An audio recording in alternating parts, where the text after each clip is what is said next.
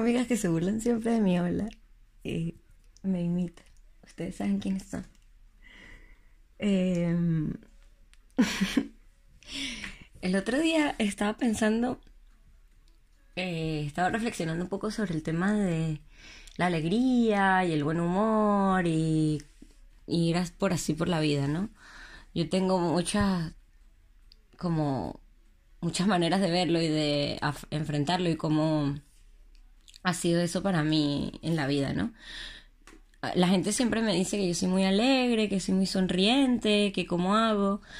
Y bueno, la realidad es que yo no estoy siempre de buen humor. Los que están más cerca de mí lo pueden saber. Lo pueden saber. Eh, pero digamos que, por ejemplo, una de las, uno de los momentos en los que me pasaba mucho era en, momentos en los que trabajé de cara al público, en en recepciones, en frondes.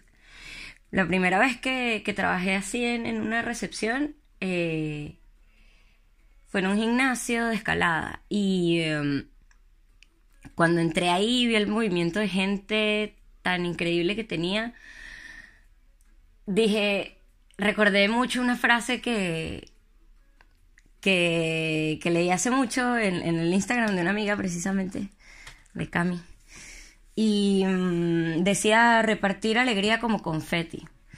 Y cuando entré a ese lugar dije, uff, este es mi momento de repartir alegría como confeti.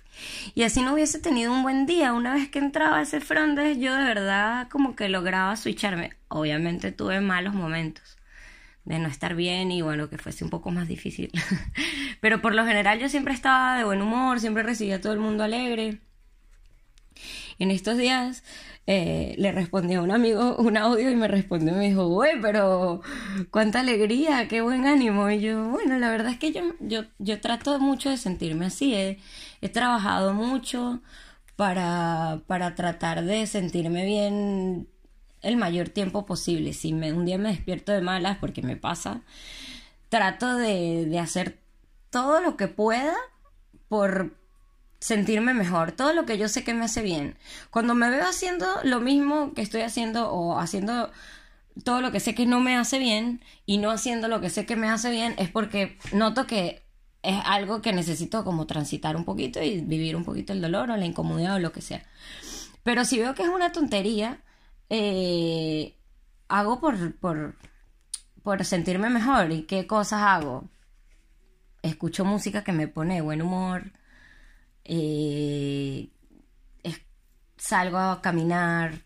Sé que suena todo súper cliché, pero es real. O sea, uno de verdad puede hacer cosas muy sencillas porque te cambia el estado de ánimo. Y cuando te cambia el estado de ánimo, te cambia todo. O sea, la calidad de vida cambia cuando tienes como una actitud más alegre, ¿sabes? Cuando haces todo con alegría.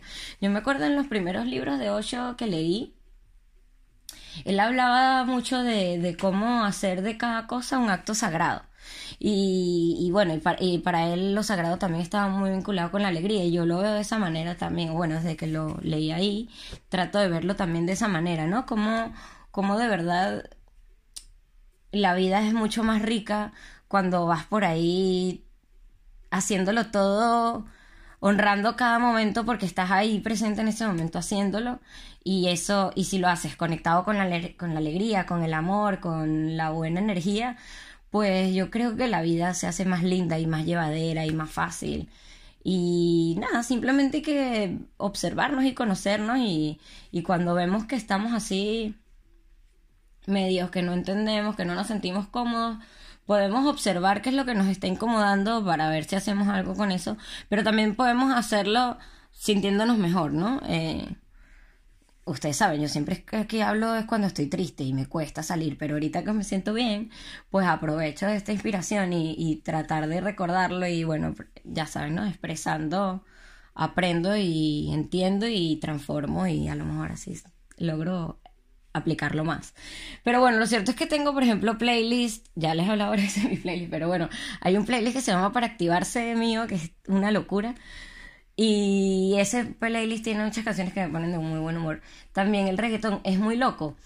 el año pasado, entre mis top 5 de música en Spotify, era todo reggaetón. Y dije, ok, ya va, Guadalupe, esto de que te guste tanto el reggaetón se te está saliendo de control. Entonces, eh, he estado haciendo desde que empezó enero, he estado haciendo por escuchar, volver a las cosas, otras artistas que me gustan, que también disfruto, y empecé a escuchar otra vez a Mac Miller, a Caitranada, a Anderson Paak, a Tom Misha, todos los que me encantan que son increíbles y son lo máximo y tienen muchos temas muy divertidos, pero también a veces me notaba muy azul, muy abajo y ponía un reggaetoncito y una vez para arriba el buen humor. Entonces, bueno, hay que sopesar y también disfrutar de las cosas que le hacen bien a uno.